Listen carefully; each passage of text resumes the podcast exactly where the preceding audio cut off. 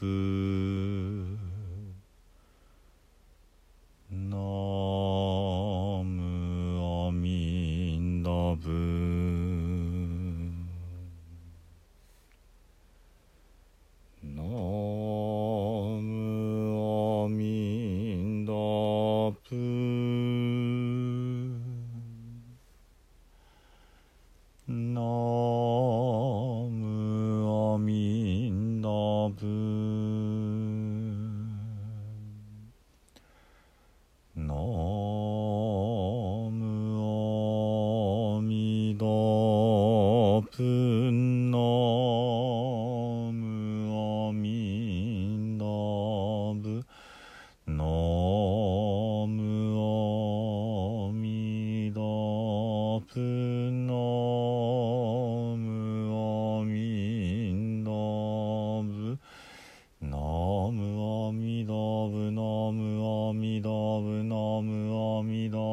ブナムアミダブ。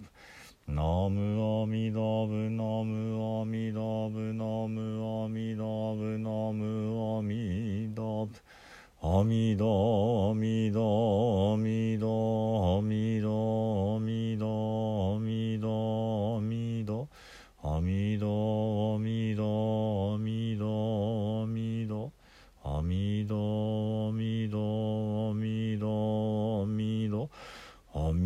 ミダブアミダブナムアミナブ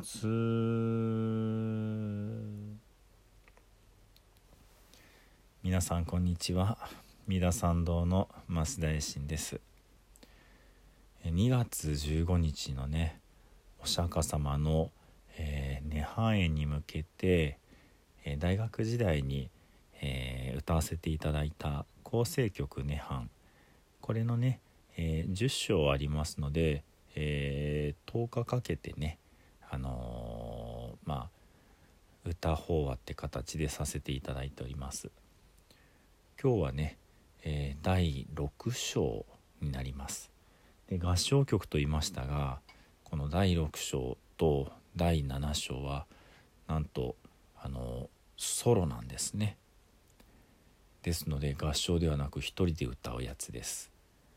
なので一人で歌うやつを一人で歌うのでまあいいのかなと思ったりでもピアノ伴奏があってね、まあ、本来の感動的なねあの盛り上がりってのがあるのでアカペラで歌いながらピアノ伴奏を口でね「ちゃんちゃんちゃんちゃんちゃんちゃん」とかいうのもねなんだか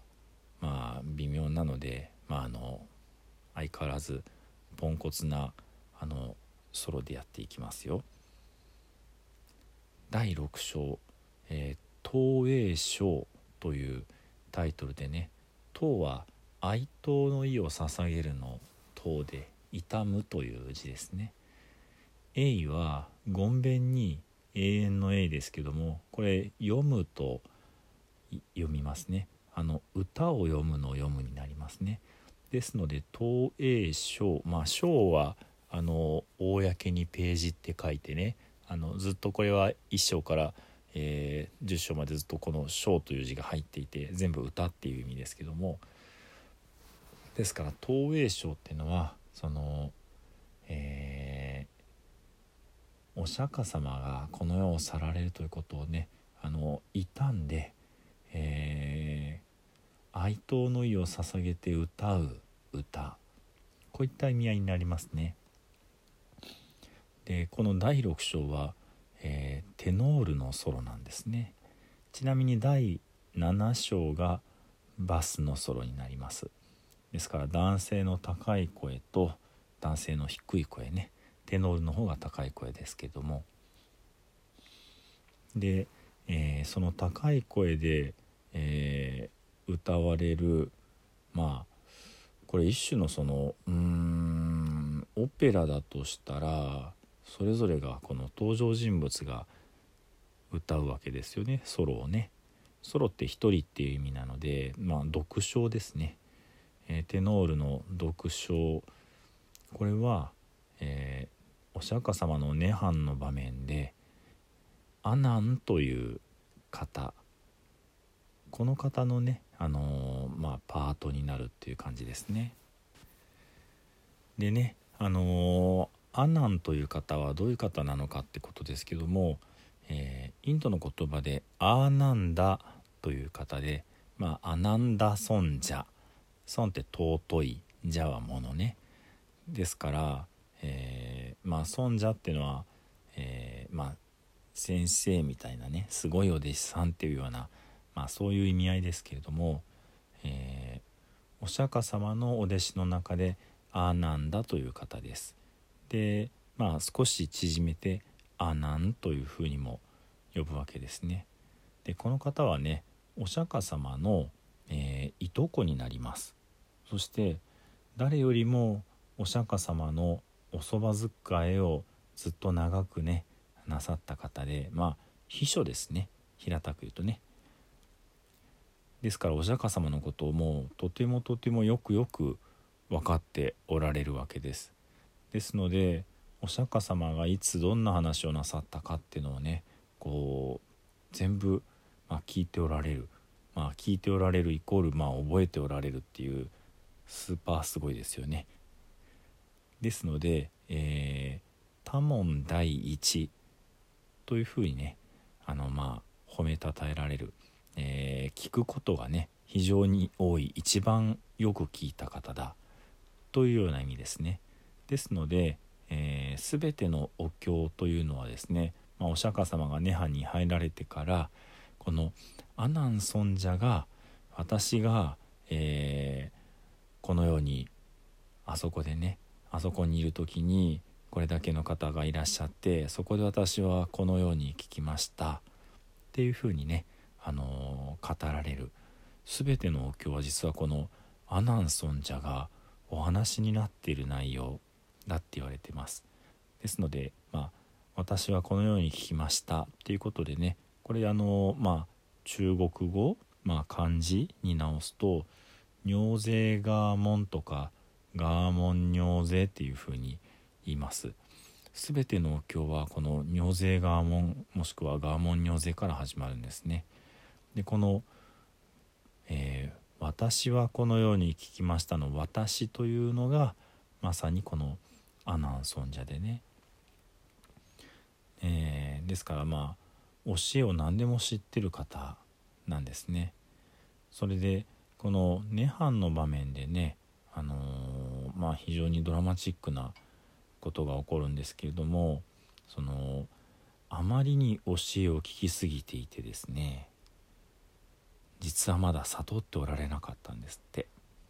お釈迦様が涅槃に入られる時にね。であのー、お釈迦様の十大弟子ってまあスーパーすごいお弟子さんが10人いらっしゃる。その中のお一人がこの阿南尊者ですが、えー、お釈迦様のお弟子さんで一番最高のね悟りというのはアラカンという、えー、悟りの位になります。で9人みんなこのアラカンになっていたけどもこのアナン尊者だけ聞きすぎていて逆にこう悩みが深くなっていて悟れていなかった。っていうようなねお話もあります。ですのでこの涅槃の場面でまだ悟っていないイコール心に弱さがあるですね。ですのでお釈迦様がまあ涅槃に入られる。イコールまあ一般のね人々からしたらまあ、お亡くなりになってしまう。もう二度と会えないからね。この世を去られるからもう死んじゃうんだっていうことで、えー、とてもこの、えー、屈しながら皿掃除のたもとにねあの大で大勢のお弟子様と一緒に集まっておられるのにあのこの場に入れないって言ってこうもう泣いてどっか行っちゃうんですね。でお釈迦様は途中で気づかれてまあ他のお弟子さんを使わしてこの阿南尊者を呼び戻すっていうような場面もねあの物語ではあるんですけどもあのさらに面白いのが「うん涅槃図」っていう絵がねあの日本中のお寺でいっぱいあります。実は日本で一番多い仏が仏様の絵というのはこの涅槃図になるわけですけれどもあの宗派を超えてねあの多くの宗派でこの涅槃図をかけてお祭りすることができますのでね。でこの涅槃図の中で実は阿南尊者はねまあ逃げちゃってると絵に描きようがないじゃないですか。なのでねまたあの貝殻らしい特別の手法で描かれてるんですよ。わかりますか？なんとね気を失って倒れているのです。ねハンズの中でねひっくり返ってる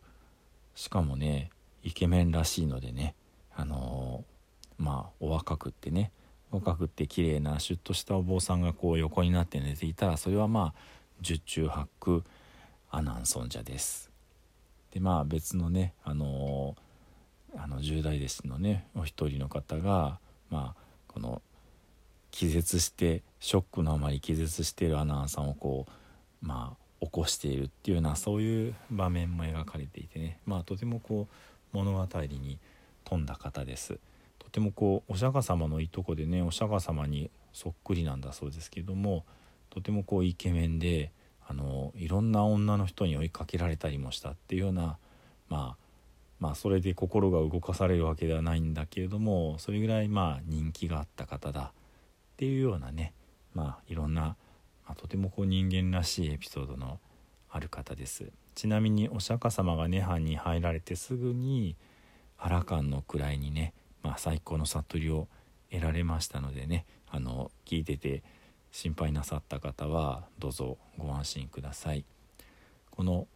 阿南尊者の、えー、東映書ではね歌詞を読んでまいりましょうね今宵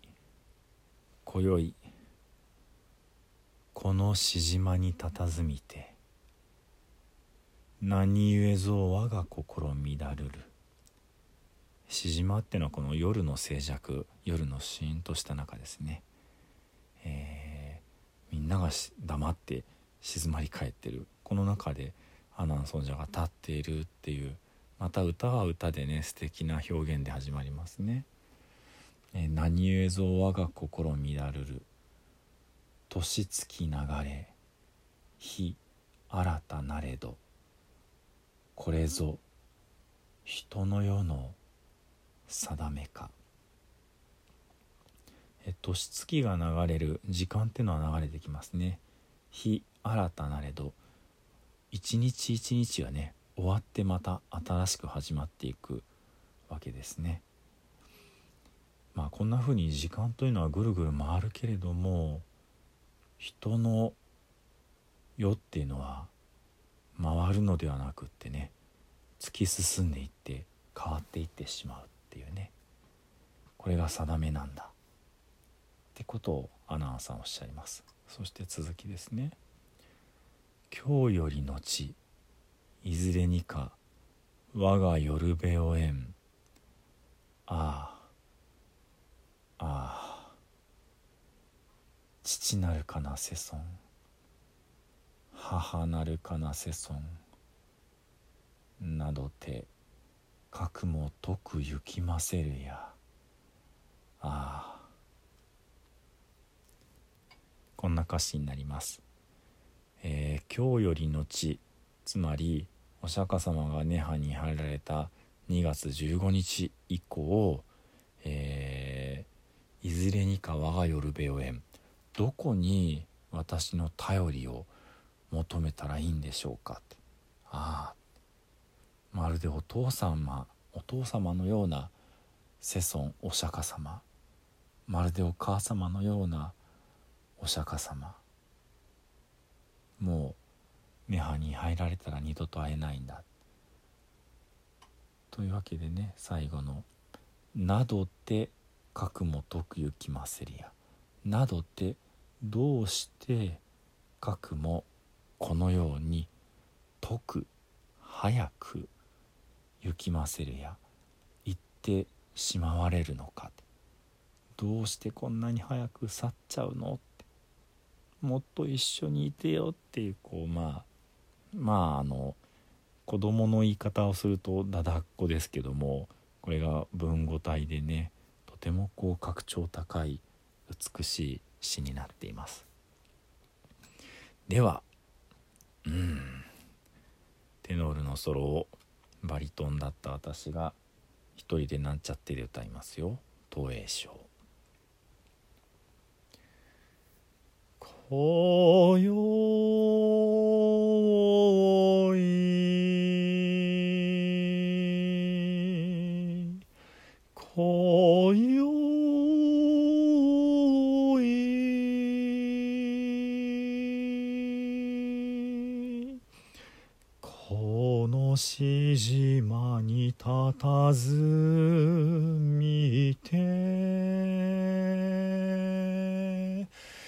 何故ぞ我が心乱るる？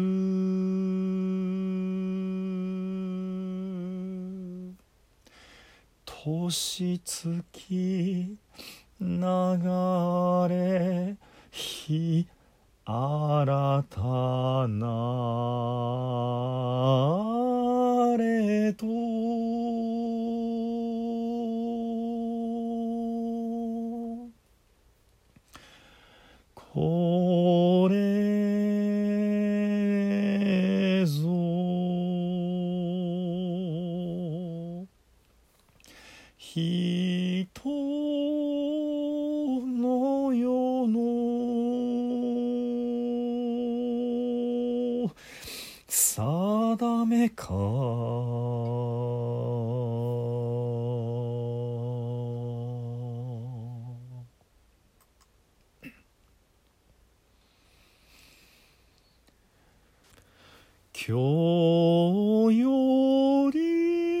ち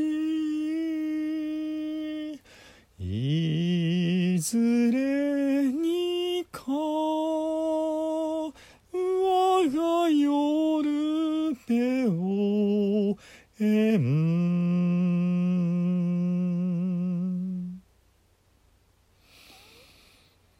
あ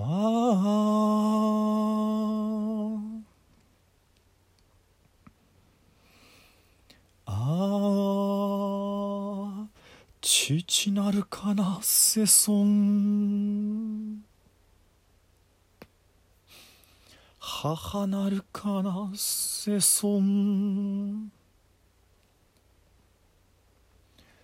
などてかくもとくゆきませるや。あ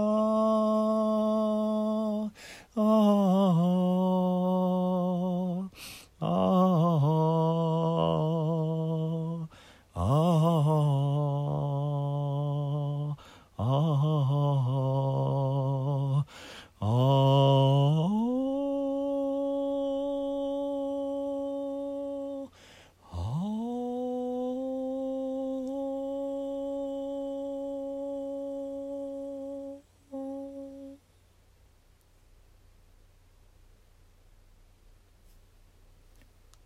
はい